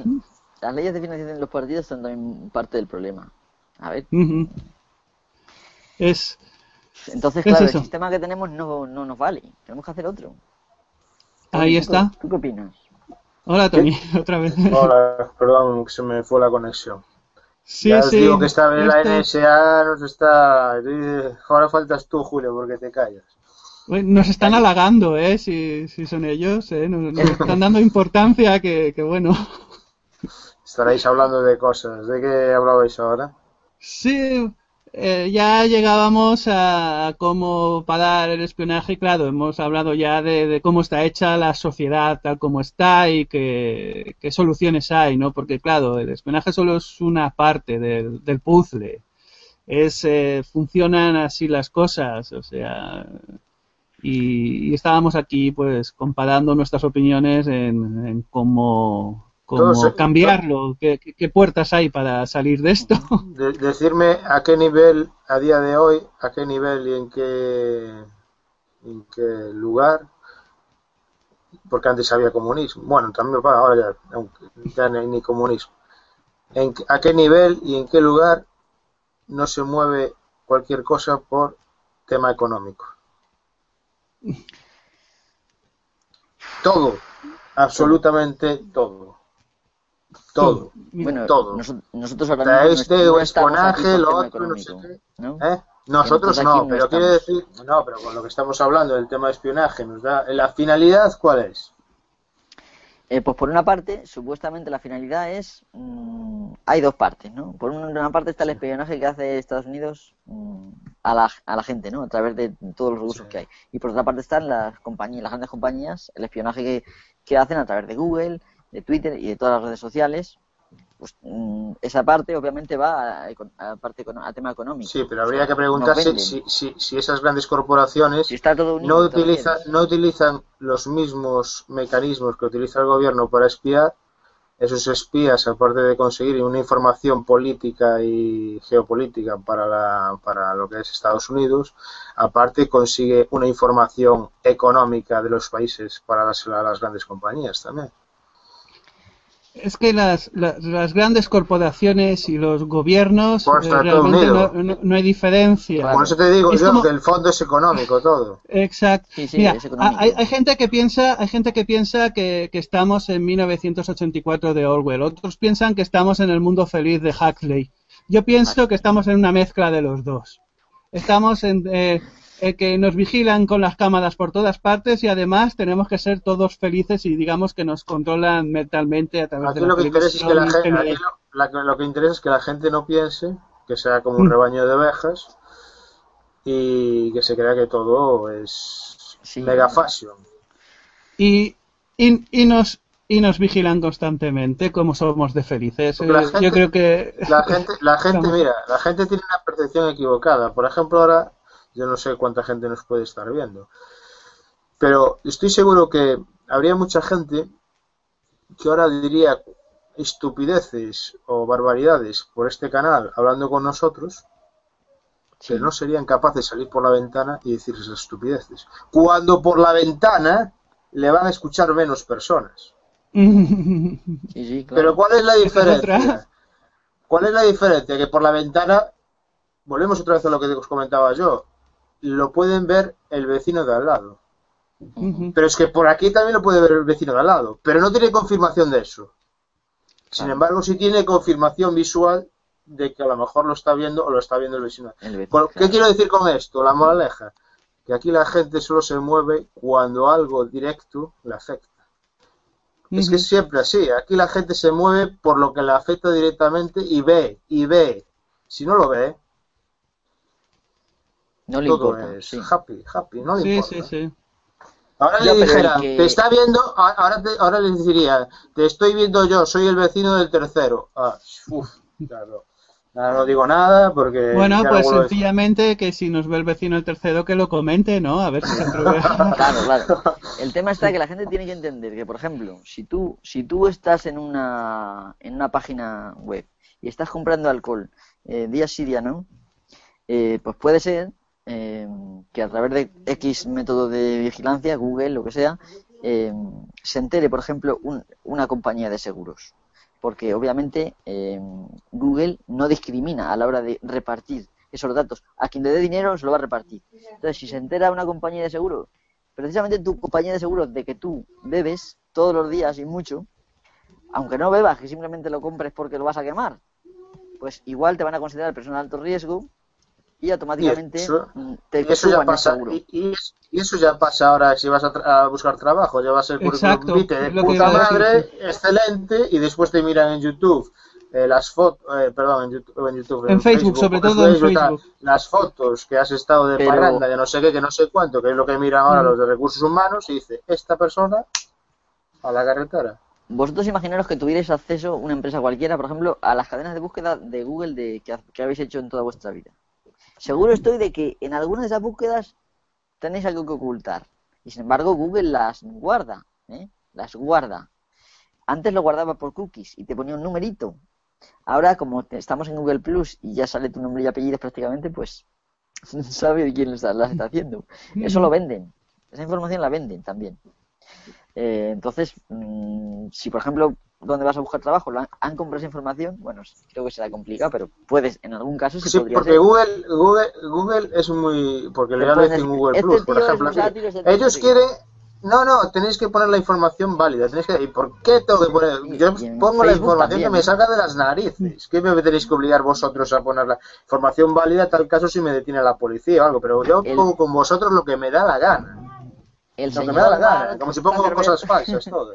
Ha llegado a decir el señor Mark Zuckerberg que, que, que tiene dos cuentas en Facebook que es un traidor y es un, vamos, insulto de ese tipo. Lo que pasa es que se le va el negocio de los datos a él, que es de lo que vive la publicidad, no te fastidia. De la publicidad y también de vender datos, ¿eh? Yo el otro día pedí mi archivo a, Facebook, que yo también cometí la torpeza de hacerme una cuenta de Facebook, aunque bueno, no hay mucha información mía, afortunadamente. Y tienen ahí todos los datos, no solamente los amigos que tienes, sino también todos los que has tenido y has dado de baja. Y también, por ejemplo, eh, guardan todo, guardan todo. a todo el mundo que le has pedido amistad, aunque no te haya dicho que no. Que no te haya dicho nada, vamos. Sí, por eh, supuesto, y, es casi imposible, o sea, es casi imposible borrarte de... Le puedes exigir que borren esos datos, y si no se lo dices, ¿cuánto tiempo pueden tenerlos ellos? Teóricamente, nosotros tenemos una ley de protección de datos en la cual tú tienes derecho a cancelación de un archivo de datos tuyo. Sí pero eh, ellos ahora mismo, eh, la empresa la tienen basada en Estados Unidos. No sé si, me imagino que también habrá una ley parecida. En todo caso, yo sé que hay gente que lleva años detrás de que borren sus datos y no se los borran. Entonces, eh, yo creo que se han acostumbrado tanto las empresas a depender de, este, de, este, de estos datos que ya mm, son adictos. No pueden, no pueden pasar de esto yo, creo que, tenemos que ser conscientes de, de, esto desde el primer momento. La privacidad tal como la hemos entendido antes dejó de existir en el momento que pusimos nuestro primer login en, en la red. Yo lo siento mucho, pero en alguna parte, en algún caché, en algún sitio están esos datos que por mucho que queramos que Facebook nos los borre, por mucho que aparentemente él nos los borre, están en alguna parte. Por ejemplo, todos los twitters públicos hace años que van a parar directamente a la web del Congreso, de la Biblioteca del Congreso de Estados Unidos. Le decimos a Twitter que nos borre todo, que por cierto, cada cual puede tener su archivo. Le decimos borrar todo, pero es igual, alguien tiene copia en alguna parte. Así que quizás lo que tenemos que hacer es un cambio de, mentalidad. Eh, hagamos lo que hagamos, si estamos en la red, eh, tenemos que diferenciar entre nuestra persona pública, digamos, y lo que somos nosotros por dentro como, como personas. Pero eso, eh, cada vez que sale de que nos espían, nos espían, bueno, es que es que no es noticia, ¿no? Eh, la, noticia sería lo contrario, que no nos hubieran espiado hasta ahora. es, y no lo valora, no lo valora. La gente no lo valora. Diva, mm. me da igual, yo no tengo nada que ocultar. No, eh, mira, mira la noticia esta que a mí me parece extremadamente relevante y grave, de 60 millones de llamadas telefónicas que fueron espiadas en España, la gente no le importa. ¿Sabes por qué? Porque ah, no, sería la mía. Ahora, si le dicen que fue una de ellas la suya y que la escucharon durante tres horas y todo, ahí sí que le da importancia. Es que, a ver, ¿cuánta población somos en España? ¿47 o así? Eso significa que como mínimo tienen una llamada de... No, espera, dividido entre... Como mínimo tienen dos llamadas de, de cada uno, ¿no? O sea, eh, la que digamos que nosotros seríamos el protagonista que hemos llamado y luego que hemos escuchado.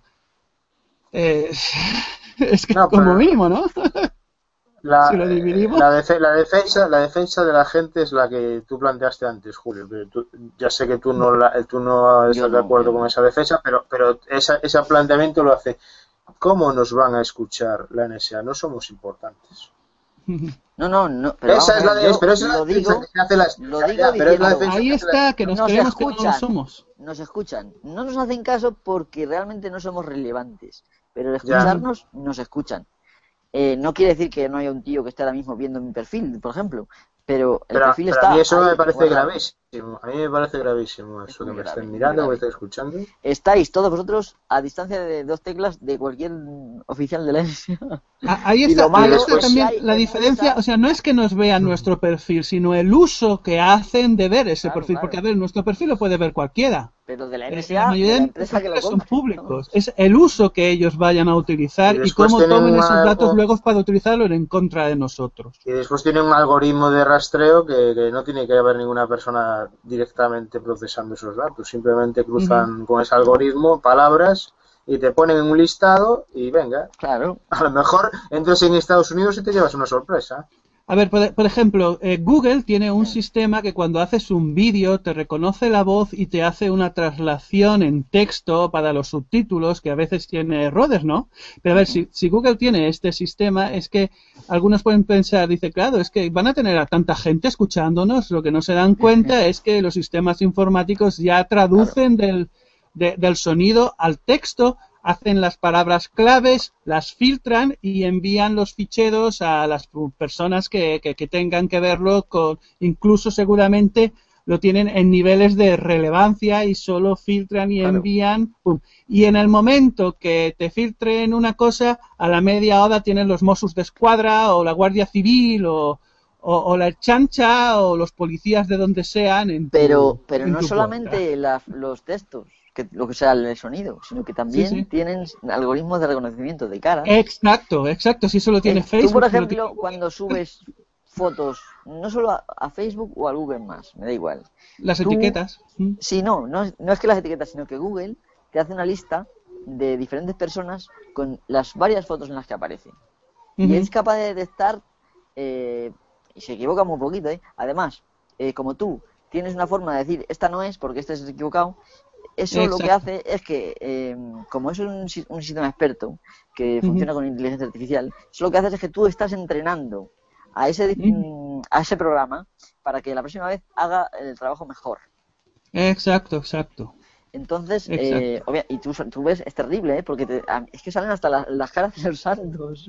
bueno, terrible, terrible es que ahora ya incluso pueden leer nuestros pensamientos existen ya los aparatos que se mueven con el pensamiento, existen ya, o sea, eh, que, que, no estamos ya en ciencia ficción, que, que, estamos todavía, todavía creo que está un poquito, eso espero que esté todavía un poquitín. Pues yo, yo he leído, he, leído artículos de que realmente lo tienen, lo tienen ya muy, muy desarrollado, incluso para hacernos creer que pensamientos que tenemos no son nuestros. Imagínate a dónde llegamos, pero bueno. es que cuando empezamos a indagar, eh, digamos, la tecnología está más avanzada de lo que muchos nos, nos suponemos. Y el tema de, que Google ha comprado un, un ordenador cuántico que parece ser que ya está a poco tiempo de que eso sea, digamos, una realidad. Y si Google lo ha comprado, lo que va es que craquea cualquier, aunque cualquier... tus emails, aunque tus emails, Google lo va a poder leer.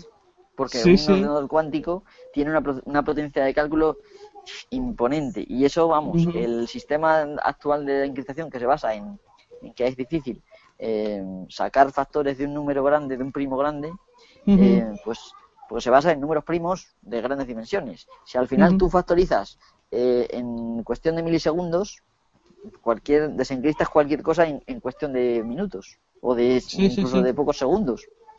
Entonces, vamos, van a poder desencriptar prácticamente cualquier cualquier documento.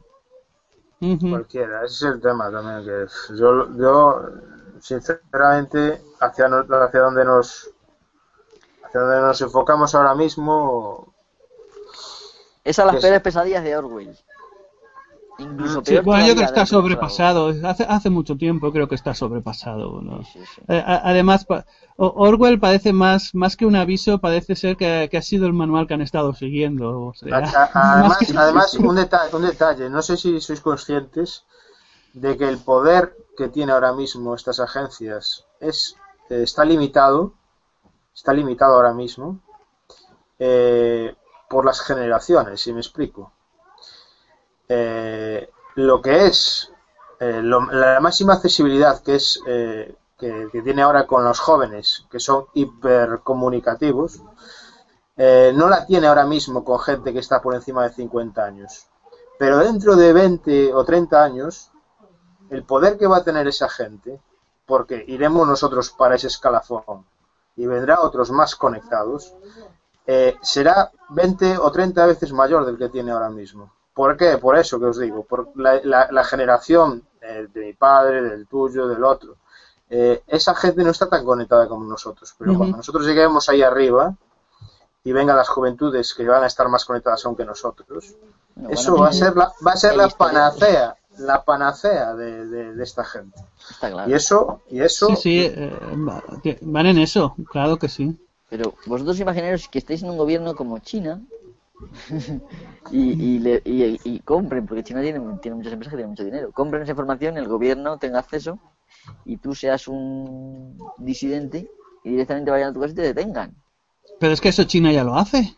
China creo, que vigila incluso si alguien hace más de 20, 20 retweets de ciertos blogs o que está prohibido por ley compartir un blog más de 20 veces, creo. Y si lo compartes 21, comparten tu blog, van a tu casa a preguntarte por qué has escrito esto, sea lo que sea. O sea, que, que, ya... ¿Qué pensáis, ¿Qué pensáis de esa teoría que hay, que sé que es bastante conspiranoica, de, que los móviles chinos tienen mucho de ellos eh, de los que se venden para afuera, que los puede conectar el gobierno para poder para poder obtener información.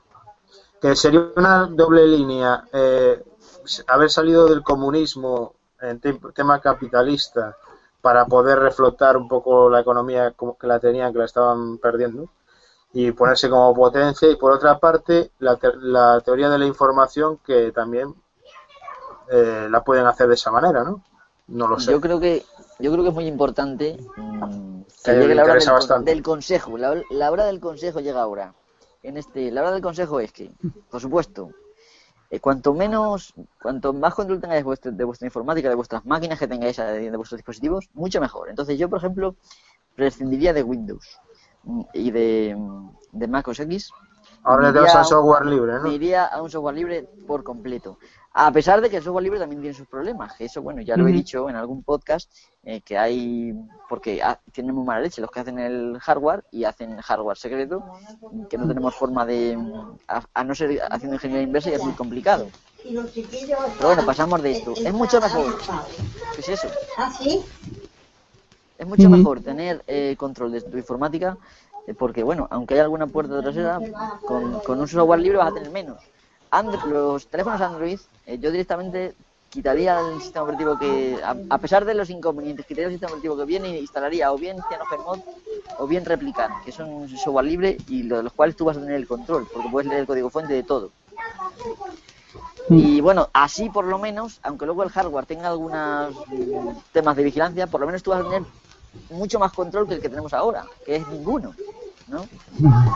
A pesar de que, bueno, que se basan en software libre, porque por ejemplo Android tiene el kernel de Linux. Eso está claro, ¿no?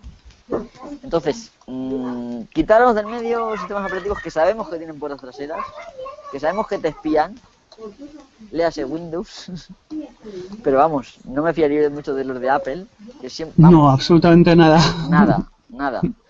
Entonces, bueno, eh, aunque haya problemas en Linux, por lo menos son menos problemas. Y Android, pero... Android seguro que Google eh, sabe dónde estás en todo momento.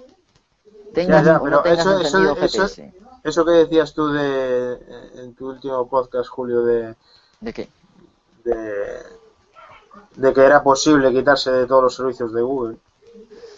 Es posible si eh, trabajamos todos juntos. Igual que hizo Stallman creando el sistema operativo libre GNU, que gracias a él existe, creo que nosotros podemos, por ejemplo, hacer una red social un sistema de comunicaciones libre, que no dependa ni de Twitter, ni de Google, ni de nadie. Bueno, hay redes como Diáspora, pero claro, prácticamente no, no la usa Exacto, un sistema, un sistema basado en P2P, exactamente lo mismo. Pero en tu día a día vas a tener que utilizar un buscador, por ejemplo.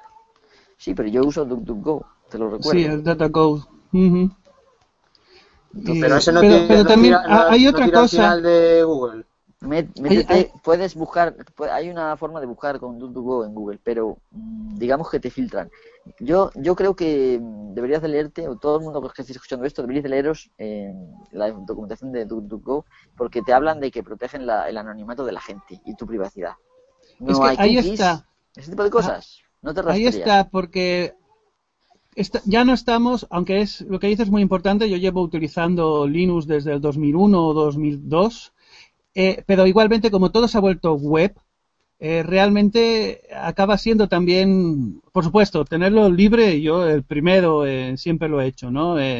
claro, pero es, que eso lo Pero es claro, ahora todo se hace por web.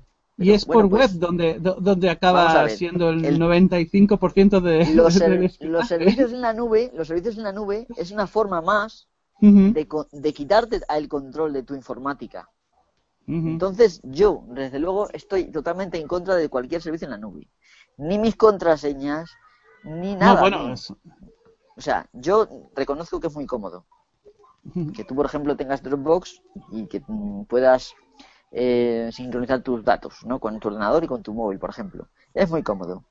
Pero yo considero que eso lo podrías tener en tu servidor de tu casa mm. y sería igual de cómodo.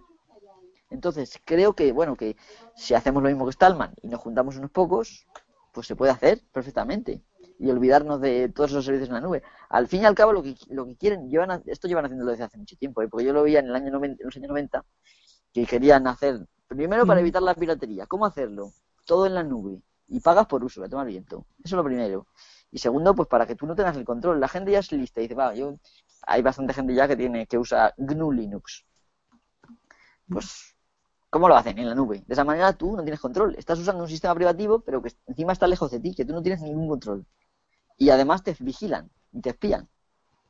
¿Tú qué piensas, José Manuel? ¿Qué piensas? Yo, por ejemplo, eh, tengo la, Lo primero que hago es lo que pongo en internet es porque quiero, sé que va a ser público. Por ejemplo, yo tengo Dropbox, pero ahí solo pongo las fotos y las imágenes que sé que voy a compartir en mi blog y que van a ser públicos. Que estén donde estén, van a ser públicas. Eso es lo único yo que, por ejemplo, utilizo, utilizo Dropbox para como servidor de mis imágenes de mi blog, digamos para no tener en mi servidor y no gastar el, el ancho de banda, ¿no? De, del servidor. Eso es, o sea, yo siempre, eh, lo que digo es tener conciencia de que todo lo que pongamos en la red y la nube, por muy, por muy privada que sea, es la red, eso está, eh, alguien puede acceder a ello. Por lo tanto, claro, no pongamos, pues eso lo que tú dices, las contraseñas, ni, ni, ni, cosas que no queramos compartir. Eh, eso tenerlo siempre, siempre claro. Si pones cosas que crees que son privadas, lo siento, pero en el momento que la pones en la red, sea en la nube, por muy privacidad que tengas, es que tenemos el, ejemplo de Megabloat, que, que, que, desaparecieron más de 10 millones, creo, de archivos que no eran, entre comillas, ilegales. Gente que lo utilizaba como su servidor privado, de cosas que no quería compartir y de repente llega el FBI y todos estos se quedan con los servidores no pueden pagar el, eh, a los servidores de Holanda y entonces borran todos los datos y se ha perdido todo, ¿no? Supuestamente. ¿eh? Eso es una, una cosa que hay que tener siempre muy clara. Y nuestros, todas nuestras cosas importantes, tener un par de discos duros externos en casa y copiarlo ahí y tener un par de copias de seguridad, pero nuestras. Por supuesto, puede llegar la policía, te registra tu casa y se queda con tus discos duros. Es que llegamos también a esas, ¿no? Porque porque llegamos, pero como mínimo, si lo que tú consideras privado, nunca lo pongas en, Internet ni en la red. Ser consciente siempre de que todo lo que decimos, todo lo que hacemos en la red va a ser público en algún momento, sea incluso en contra de nuestra propia voluntad. Eso lo es lo que creo que, tenemos que ser. Y que no se puede quitar nunca, porque se puede tener cualquier copia. Exacto hay una cosa muy importante y es que esta gente, esta gentuza, porque es el nombre que hay que ponerle, usa siempre palabras eh, propagandísticas, como por ejemplo la nube. ¿Para qué? Para que tú no vayas a pensar lo que realmente pasa, que es que tu información la tienen en un servidor de una compañía privada. Porque la nube no existe. O sea, la nube es para decirte, no, Internet es una cosa virtual que está ahí volando. No, la Internet son conexiones y muchos servidores que hay. Entonces, tus datos están en un sitio de una empresa que en cualquier momento un empleado puede abrir y ver lo que tienes. Eso es muy importante que lo sepa la gente. Y bueno, ¿qué te parece, Tony? Yo ya tendría que ir a... Sí, vamos a ir cortando porque ya hemos... Dado, a poner a los niños a dormir, que ya van a ser las nueve y media. Aunque mañana es el último día de, la semana de cole, pero todavía tienen que ir. Porque aquí hay, bueno, se, nos, ha ido, se nos ha ido el tiempo ya. Sí. Bueno, pues Realmente pues interesantísimo. Sí, sí, sí. Repetiremos con otro con otro tema también así, ¿no? De software libre o algo así, ¿no, Julio? A ver si tenemos pendiente eso también. Yo creo que temas hay, hay muchos, mm, no mm. sé, para tratar, muchísimos. Pero vamos, que lo que queráis, yo estoy encantado. Desde luego, además, a mí también me sirve esta charla porque también aprendo cosas. sí, sí, yo también he aprendido un montón. Bueno, pues nada, pues muchas gracias, Julio, muchas gracias, José. Y, bueno, Gracias, terminamos aquí el, el capítulo de todo el Twitter y nada, esperamos que os haya gustado y veros en el próximo capítulo. Venga chicos, hasta luego. Hasta luego.